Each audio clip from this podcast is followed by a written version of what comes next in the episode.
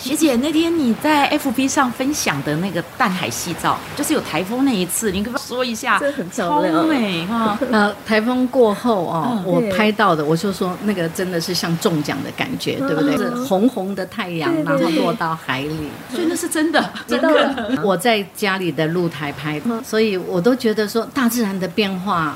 真的是无穷尽啊！有时候有云彩，嗯啊，有时候没有哈，然后有时候太阳还没下到一半就已经被乌云遮住了。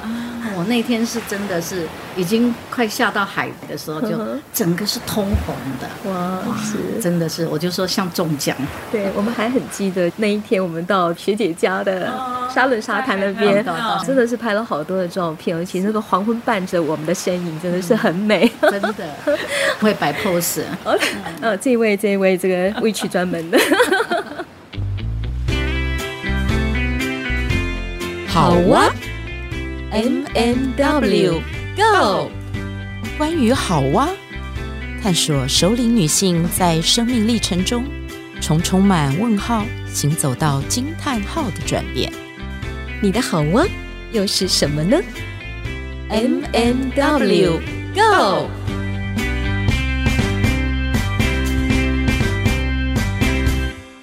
亲爱的听众朋友，大家好，我是 Anne 马德琳。大家是不是刚刚有听到我们上一集的来宾詹明娟？我们都叫她学姐，又来到我们的节目当中。那我想呢，呃，我们这一集呢，会邀请明娟学姐来谈一谈，怎么样去经营她的乐龄人生。嗯、好。要说话的时候就会叮一下 M，因为明明刚才要说的话是我要说的，啊，是吗？我们是跳痛人生，尽量跳。OK。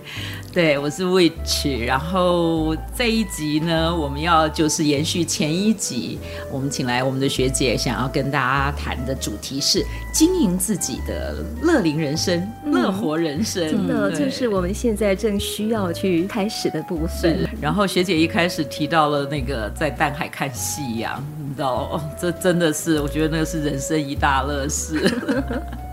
所以我想一开场就可以请我学姐来跟我们分享一下，说，哎，就是之前有提到嘛，才要拿到博士学位，然后你怎么样在这样的情况底下又可以安排你的熟龄生活，兼顾家庭，嗯，哦，对这个经营的部分，然后还有你不止在淡海有家，爆料是吧？好，其实我觉得。工作跟生活其实要有一个平衡点。那我记得我的硕士论文写一篇叫做《休闲学习》，好，然后去谈工作跟休闲，尤其是就是谈中高龄的这个部分。好，那我觉得说，当你在收集资料，然后慢慢的去写完一篇论文的时候，其实我觉得那种潜移默化，已经会让你有所安排。至少心境要是这样，工作的时候要有休闲的意境，也就是说是愉悦的啊。因为以前我们都把工作跟休闲完全做切割嘛，啊，就是说啊，五天是工作时间很辛苦，六日才是你的自主时间。用时间来说是没有错，但是如果心境，如果大家对于工作是是有压力的，是一种被承诺的，是一种不自由的。那种感觉，如果你一周七天里面你要有五天那种感觉是被压迫性的，嗯、然后只有两天是那种舒展，那我觉得人生这样的比例未免有点可怜，对不对？好、哦，所以我就在思考说，我如果五天工作内容是我有兴趣的，呃，反正我在工作中能够找到乐趣，就像去休闲一样。哦，那即使在休闲的部分，我也能够找到有学习的内涵。我觉得这两个部分是不是能够融合在我的生命当中？是。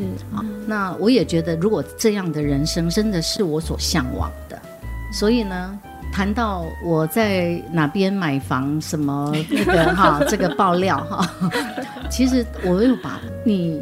去创造不同的空间，因为我觉得空间的移动呢，你会有不同的心境。对，你在家里，同样在家里，你就是柴米油盐，然后那边乱，那边整理，那边哈，有时候会感觉就是会有点捆绑的感觉，好，而且你会循环在那种。有点忙，有点乱，然后有点想挣脱，是啊，但是你的时间还对，就会这样子。所以我也经常有很多女性朋友分享，告诉我说，他好想要有一个自己的书房，嗯，或者是他很想要有一个像明娟姐你。礁溪的汤屋，好，就是说，哎，有时候他可以在那里静一静，或者是他可以找一个好朋友，两个人在那里聊天，哦，大家可以泡泡泡汤，聊聊话，好，我觉得那个那个空间，啊，人需要有一个不同的空间，就是或者你不能够离开家，你至少在你家里找到一个角落，是。你在那里是可以放松的，那个空间是属于你的，你可以摆你自己喜爱的东西，你可以在那里有你你自己的味道，嗯。啊，所以我从那个空间的营造，啊，好，这个是你说时间管理上，我当然就是把工作紧紧紧紧，那我要松一下，啊，紧跟松之间我要有一个调节性，啊。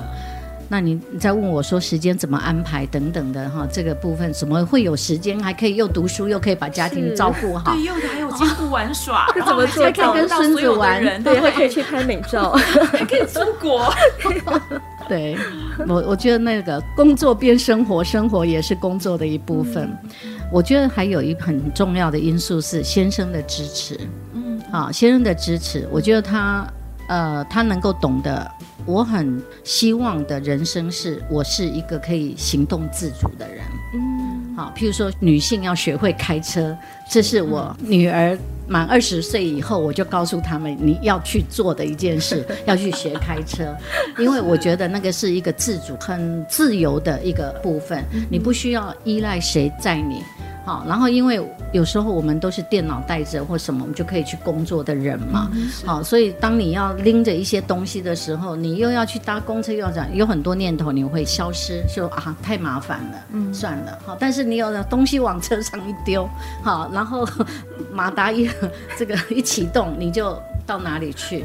好，所以其实有时候我在移动当中到不同的空间，其实。我有时候还是在工作，嗯，好，譬如说在那边写那个论文的逐字稿，嗯、录音的访谈的逐字稿，嗯，好，也就是说我去做一件我想专注的事，但是我又能够找到让我放松的空间，嗯，好，这这对我的是一个很重要的安排，又抽离了原来家庭的那个很多柴米油盐的那个情境，对，对，所以为什么我要说先生要支持啊？譬如说他晚上回来没有饭吃，啊，不过还好他的工作形态就是。他经常要跟他的客人，或者是他的、时候会有他们对有应酬等等，嗯，好，所以我们的时间上，我们都尽量很自主。是。学姐，我要提问，我要替广大的女性听众朋友提问，你是怎么样让你的先生能够支持你？OK，这个很重要，这有些支持要很早就要养成习惯，好，不能到要 多种？譬如说，当他在追求你的时候，啊，因为当一个男人爱女人的时候，他会说：“我会带给你快乐，我希望你跟我在一起的时候，我们未来的日子都能够快乐。好，我会尊重你想要做什么事情获得快乐，我会支持你。所以你那时候就要跟他正式有一点仪式感的，告诉他说这个讯息我听到了哈，我会很珍贵的去运用这个讯息。要录音吗？” 然后我觉得我自己在成长，我跟他的互动当中，哈，我觉得我不断的在透露的讯息就是，我希望有我的自主。嗯，自主性第一个是经济的自主，时间的自主。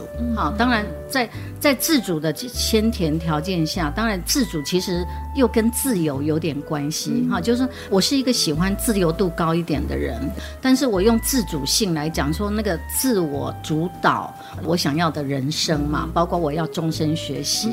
好，这个也都是不不是说你你要怎么样你就这样做，你一定是慢慢沟通而来的。啊。所以我觉得那个还有一个叫自律很重要。你虽然去争取你的自由跟自主，可是你要自律，要自制，好，你的自我控制要好。是啊，我觉得我先生对我最起码那方面的尊重是够的，是啊，是够的。而且他的个性也比较。他欣赏一个独立自主的女性，啊。然后他不希望我很多事情要依赖他啊，要带你去哪里，你陪我去哪里，好不好？好啊，我我觉得哎，我们两个各忙各的，好啊，然后会有交集，会去分享，但是我们又不会有太多的牵连。是，好，那当然相对的，我给他的自主性，也就是钱是他在管，嗯哼，好，反正我够就好了，反正他就固定汇多少钱给我，那我就在这个金钱的这个范围当中，我自己就去理财。尤其因为当你的先生是一个商人，是一个我们我们不敢讲说是企业家了哈，反正就是中小型的一个老板。其实他面对的社会的变化，或者是整个国际脉络的这个经济的这种变动是蛮大的，所以我会有危机意识感。好，也就是说，我要他尊重我的自主，相对我也要给他相对的自主。所以投资啊。啊，那个那部分呢，就是他的，我就是顾好他给我的钱，嗯，啊，那我去用这些钱存下来去买房子空间，为什么会选买房子空间嘛？啊，那个待会儿还可能我们还可以再再谈哈，也就是说，我为他去保守，说万一这个经济上有波动的时候，这个房产。我们可以拿来贷款，是。当你比较有收入的时候，年终分红啊等等的时候，我们把贷款还掉，哈、嗯。哦，还几年还掉，哎，然后过一段时间你又要增资，或者是整个这个有波动的状况下，又需要用到一笔资金的时候，这个房产就是最好的资金，你不用去跟外面借，你也不用去跟银行借，对不对？嗯、就是其实。这个房子就在那里，那你平常还可以有收租金，啊，或者是你没有出租的房子，你又可以就是分享嘛，譬如说家人的共聚嘛，啊，朋友的来访嘛，啊，那或者是学生学员我们在那边聚会，啊，哪一次的课外教学，大家就移动到哪边去，啊，就这样子，哈，所以我要。回答的就是 你要去争取你的自由跟自主，相对的你也要给他相对的自由跟自主。而且我觉得提到一个很重要的是那个自律跟自治。对，后面这两这这个也是一个就是一个保证吧，一个承诺吧。嗯，是，嗯，对，不能没有限制了嘛，呃，因为没有限制就变成自私了嘛。嗯嗯，是可以。我们有这个自律，嗯、然后我们有自治，互相尊重啊、嗯。然后我觉得也不要压抑自己的需求，可以把自己的需求可以适切的说出来，这样子。对，谢谢明娟学姐。嗯，这样就问完了吗？嗯、你刚刚不是说问那个？那有一点来不及了，我我有点忘记了阶段了。不过我想就是没有，其实夫妻过程当中哈，突然我脑袋瓜跑出一件事情，因为我有时候看。我们有几对夫妻这样出去吃饭啊，或者是聊天的时候，有时候太太在表达什么的时候，好，那个先生有时候不自主的就对太太说：“啊，你唔知了，你唔把那边供了哈。”我觉得我怎么可以受得了？真的，我觉得那个太太就真的就不讲了哈。后来那个太太有跟我分享，就是其实她好像已经习惯了啊。那我就跟她讲一件事，有一次，呃，我先生开着车，我坐在他旁边，因为。宜兰苏花那段路，嗯嗯、啊，到底二号九号我搞不清楚，嗯、然后我就问说，哎，那这条是九号还是二号？他就跟我说，啊、哦，拜托，山就是九号，那个海就是二号。我马上指着他，我跟他说，你不要用这种口气跟我说话，我有被嫌弃的感觉。我懂，我懂。哈，你就是不能让他习惯他嫌弃你。嗯、只不过最后我在问路而已，对不对？是。好，可是当你觉得那个感觉是我很不舒服的，嗯、你马上告知。是。好，那那就是去争取他对你的尊重嘛。是，是，对不对？不会委屈。好，对，就这样子啊。过了你也不要再生气了，就过了就这样。他慢慢就知道他大概在哪边不能越线。OK。自主是这样来的。哦，好，谢谢学姐。所以这个意思就是说，适当的时候，我们应该要适当的表达自己的感受。是，嗯，因为对方其实他可能是不经意的，嗯，他没有想到说这样会让你不舒服。嗯哼，嗯，其实我我觉得人跟人之间很常有这样的情况，就是尤其是亲密的家人，嗯，对，嗯，常常会忽略了那个真实表达，嗯嗯，一致性的那个部分。有没有离题啊？不 会不会，其实刚刚学姐已经提到了一点，那个就是说，我记得我们最早在说，哎，学姐来上节目，学姐说那可以谈什么这样子，然后那时候学姐自己就讲了，我本来的不是有个伙伴说，那学姐可以讲一讲投资理财，学姐说投资理财我不敢讲，可是我可以讲懒人投资法，我就记得了这一个。所以刚刚很多人前面学姐已经有提到了一点，对对对，嗯，学姐有要再跟大家分享的部分吗？好。对，第一个你一定要觉察自己是一个保守性的，好，或者是一个冒险性很高的人，嗯嗯，好。那我记得我去银行曾经填过一张什么表，他就是有没有有没有这种经验？他就是看他就是要看你是不是那种，好。那所以我跟银行的关系，我顶多就是放储蓄宝。好，那他们如果有时候看你的某些这个银行的存款的数字在增加的，他们就会跟你说要不要基金啊，什么什么债券啊之类的。那我都因为不懂嘛，不懂我就说，哎，你可不可以跟我不能只有报喜，你要报忧？哦，那但是他讲了老半天，哦，那个什么汇率啊，什么什么，哦，我真的是不懂，然后又没兴趣，然后听的时候我就整个头是好胀啊哈。所以我发现就是说，像股票、像基金啊。什么债券那些不是我有兴趣的，因为当你投入的话，你可能会因为整个环境的变动，哈，你的心情会七上八下，所以我都是选择那个就是固定哈储蓄保险，啊，那我所谓的懒人投资法嘛，一个是储蓄保，一个就是放在不动产，嗯。那不动产慢慢缴，哈，然后强迫你慢慢存。对不对？而且等于有时候你还没有缴完，其实那个空间已经在那里了，所以不会不见，不会被人家玩掉了，对不对？那个东西都在，那个空间都在的时候，你可以依照你自己的想法去设计、去布置，然后去分享，哈，然后把你喜欢的人邀到那边来，哈，你上课也好，啊，阅读也好，即使就是。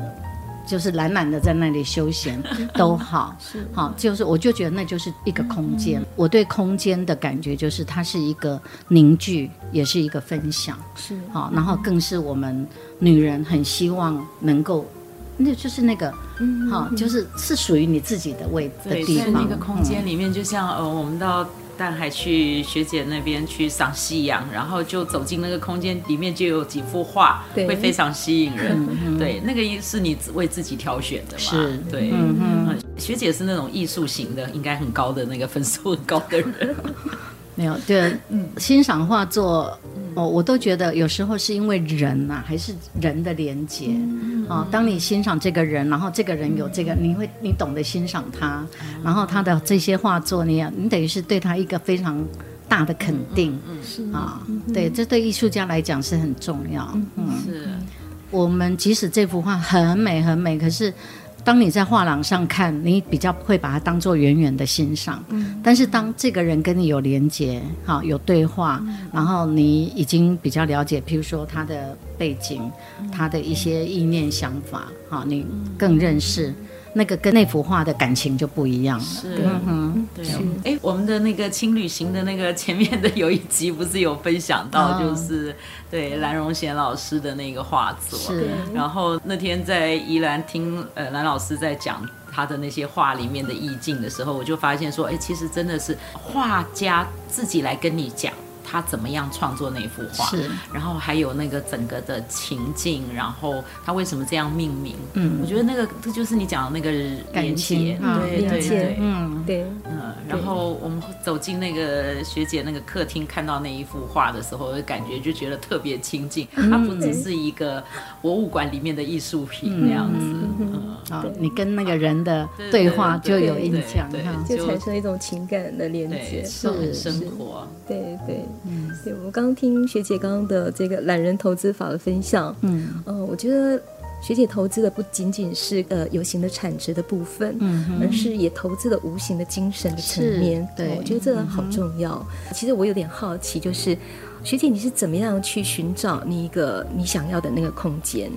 那个讯息怎么来，或者你怎么去评估判断？我、嗯、啊，我我应该在哪边去买这个房子比较好？嗯，好，所以那个那个取舍之间是怎么拿捏的？好，其实买房的部分哈，是第一个，你喜欢那个环境、空间、环境啊。然后，当然你也是要针对建商要有一些认识，好，比如就是那个保障性嘛。是。你看那个头城看日出，淡水看落日，好。这部分我都把它放了一个空间在那里，好，那就是说，第一个它是有它的特殊性，好，那譬如说礁溪泡温泉，对不对？好，我们不是说我突然在哪里啊，然后刚好有那个法拍屋很便宜，我赶快买下来哈。我想我比较不会去做这样的事情，不会因为它便宜，或不会因为它可以。马上做什么变换哈？那我比较不是这样的思考。所以你是有预先设定了，没有头程啊？有时候没有没有没有没有有的哦，这个倒不一定是这样哈。当然位置是你熟悉的位置，然后你常去，你常去的时候你发现啊，你喜欢到那边去看海那样哈，所以甚至你认识了那边的一些朋友，然后有时候会看到广告牌，我是一个好奇宝宝，就会想去看看啊，然后去建案的地方，它。还没盖好，它可能都有样品屋，然后了解环境地点。第一个还要当然要评估自己的财力嘛。那我的财力评估，我都是呃，我经常会用第一间跟第二间买的房子还没卖掉的那个房子当基础，就是说，譬如我三百多万的房子，我已经涨到五百万了，所以我可以买一个六百万的，我顶多贴多少？也就是说，我可以卖掉旧的，换一个新的，或者是以小换大。我大概用这样的一个方式。那当然，有时候可能你不见得那么需要变卖你的原来的不动产，好，所以你就放着嘛。那放着就当做分享嘛，或租出去嘛。就这样子，然后就不知不觉就越来越有经验，所以你就会去挑选你喜欢的。然后呢，你在这里要做什么？那那个空间的布局，那个怎么样的动线？然后你怎么样跟这个空间还有来的人那个互动的模式会是什么？嗯哼，好，大概这样，用这样再去创造设计那个空间。我刚刚听学姐提到的一个部分哦，我就在想说，其实不管你是。投资这样子的空间，然后还有你上一集都提到的那个部分，是你在做社群的那个资源整合连接，是，然后这些东西，我就想，学姐你是不是很早以前就脑海里有一个有一个蓝图？那个蓝图就是你说，比如说我们讲头城看日出，这边是头城日出，然后这边是淡海夕照，你知道吗？我们讲的那个蓝图是你有一个这样的一个一个 一个远景，你知道，在那个地方，然后你就好像不知不觉的就朝着这个方向这样前进。我觉得好像也没有刻意规划啊，嗯哦，真的没有刻意规划。有时候是走到那里，就是就是说人生的步调到那里的时候，嗯、你刚好有一些，譬如说有一些储蓄，或者是是你想就是有改变嘛，有有不同的改变。譬如说你在宜兰那边有头城有礁溪，好，那你是不是还有不同的空间嘛，做不同的移动嘛？不过收手了啦，这个年纪收手了。不过你入场的时间点应该是蛮好的。对对对对，就是刚好这些那个。没错。对于那这样子的话，我们就拉回头来，嗯、因为我们都已经有了一些人生的这种累积累嘛，嗯、那可能还有一些就是我们的听众朋友，其实还在汲汲营营的那种生活上面这样子，嗯、然后或者是刚刚其实你提到了那个哦，怎么样经营自己的。跟自己的家庭、跟另一半的那个沟通，嗯，就你整个的这样的过程里面，这样，你知道，我我在想，朋友听到最后一定会想说，那可是我现在呢？我现在要怎么？对，怎么开始？对对，我现在要怎么样子，让我此时此刻可以比较定下来，静下自己来，就是那个你你前面也有提到那个沉淀自己，嗯哼，对，有没有？就是我们把刚好从前一集的那个第二座山到这一集，其实我们看到的你就是你已经是在山上的风景了。那那个对山下的朋友，你要不要说说话？不敢当啊哈，我也是整理自己的一些经验而已哈。我在想说，呃，如果我们现在的生活哈，我我不知道我们的听众群的年龄层也差不多四五十。如果是大概在这个阶段哈，其实生命的历练都会有了，然后对于周边的敏感度也会够，那也很比较能够认识自己、探索自己的人。第一个，你要把自己摆在适当的位置。我曾经读过一本书，叫《天赋》，就是挖掘你的天赋哈。那本书它告诉我，打破我以前的想法。我们以前常会讲说。你把你比较不够的部分补足，啊、对不对？但是天赋那本书是说，你要认识你的天赋是在哪里，你好好去经营你的天赋。嗯、你天赋不够的部分，让别人来补足就好了。你不是把你自己当做一个个体，要把它完整化。嗯、你是一个个人，然后社会有很多的群体，很多不同的个体，他有不同的天分，嗯、而他把这个社会就会补足了。好，所以他不要我们花太多的时间。挫败在你不够天赋的地方，嗯、对不对？好，所以他就是，我们就专注在你的天赋上。好，那我们怎么去寻找天赋？第一个，你很有兴趣做的事情，因为你很有兴趣做的事情，你刚刚回想下来，通常是你在做那件事情是被肯定的，哈，是很 OK 的，你做了很有成就感的，你会继续做下去。好，所以。去找你兴趣的部分，然后从中能够得到成长的部分。兴趣跟有所成长这两个因素很重要。再来就是你，因为这样你才会喜乐嘛。然后喜乐你会有成功的经验，你又能够去分享。好，所谓分享，也就是说它可能会是一个传承，它也可能是启动另外更多的因子，他们也去找到他喜乐的部分。这个是把自己摆对位置的部分。第二个就是培养自己成为一个资源者，因为有时候我们都在想，哎，我要学什么？我要让自己变成什么？啊，我在读一本书，也告诉我一个，他那本书叫做《第八个习惯》。第八个习惯那本书，他跟写那个。全方位造就自己的，要运作七个习惯的同一个作者，他应该是四五十岁的时候去写那个目标啊，那种比较目标取向那个七个习惯。当五六十岁以后，他写了一个第八个习惯，他就在谈倾听内在声音。那本书前半段都在告诉你、提醒你怎么样去倾听自己内在声音。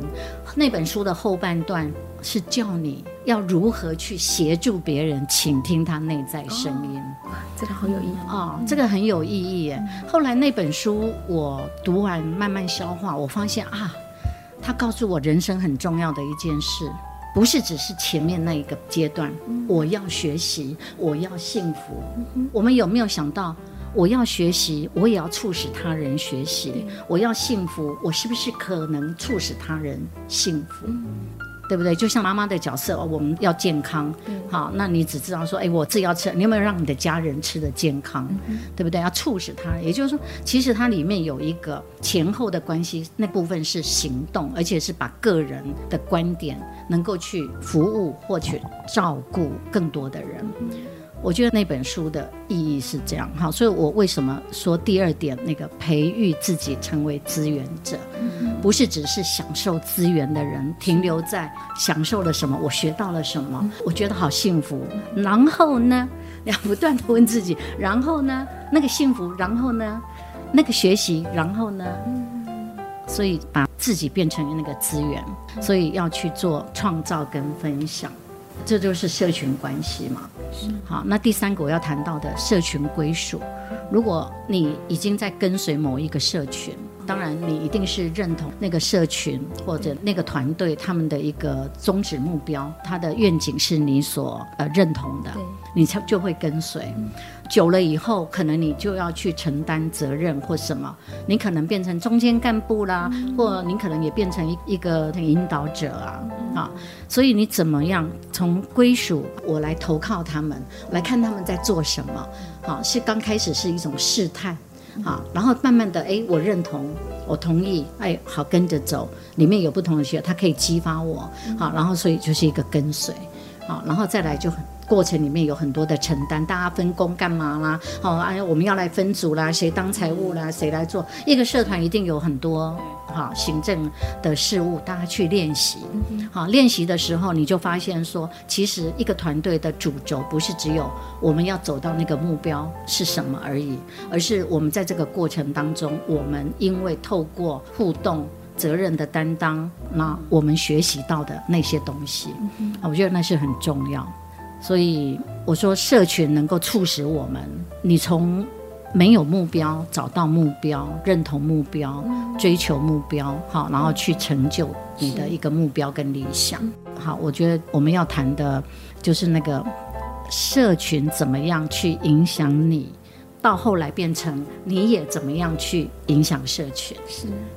就是后面那个动作还是要出来，是哎，是嗯啊，当然是要往好的方面发展嘛。好，学姐这个讲的就有一点对回应到了有没有？第一集我们最后的时候，嗯，学姐在谈讲的那个自我提问、自我检视、自我修炼，嗯，其实这些都是都是有 match 的，对对对。我想，对于像我们呃四五十岁或者是熟龄族的人来讲，嗯、社群的归属感很重要。嗯，好，那可以帮助我们跳脱所谓的社会孤岛的一个状态。嗯、对，所以如果我们的听众朋友你现在没有一个社群归属的话，或许我想在大台北地区或者在好多的地区都有好多不同的资源，嗯、甚至是免费资源。嗯、我想这个社群不见得要多大，去找一个你喜欢的社群，社区大学也好，嗯、或者是说村里干事，有时候我会举办一些活动。是，你们都可以去找一个归属于自己，然后大家可以互相激励、互相学习的一个团体，嗯哼，可以增加幸福感，发展成一个社群。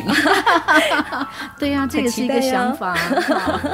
对，突然间有一个愿景在那里，对对对对，好哦，好，M 加油，好啊，好，我每天都要加油。我很坏哦，不会，我觉得这都是激励的力量。OK，今天真的是非常谢谢学姐，然后。真的很丰盛，真的。我觉得在聆听的过程里面，自己也有再度被激励，因为我我最近自己也在很多的思考跟自己提问跟对话里面，对。所以，呃，我希望今天这一集也能够提供到我们很多听众朋友有一些不同的思维。对，其实我觉得好幸福，我也希望把幸福分享给大家。是是是，所以我们谢谢明娟学姐来接受我们的访问。明娟学姐是扬声教育基金会的执行长，然后呢，也是目前跨业共学的一个学习团体的 leader。就是大家对于明娟学姐呃有更多的想要认识的话，我想请你们再回听一下我们的上一集。一集 对。那我们就到这边。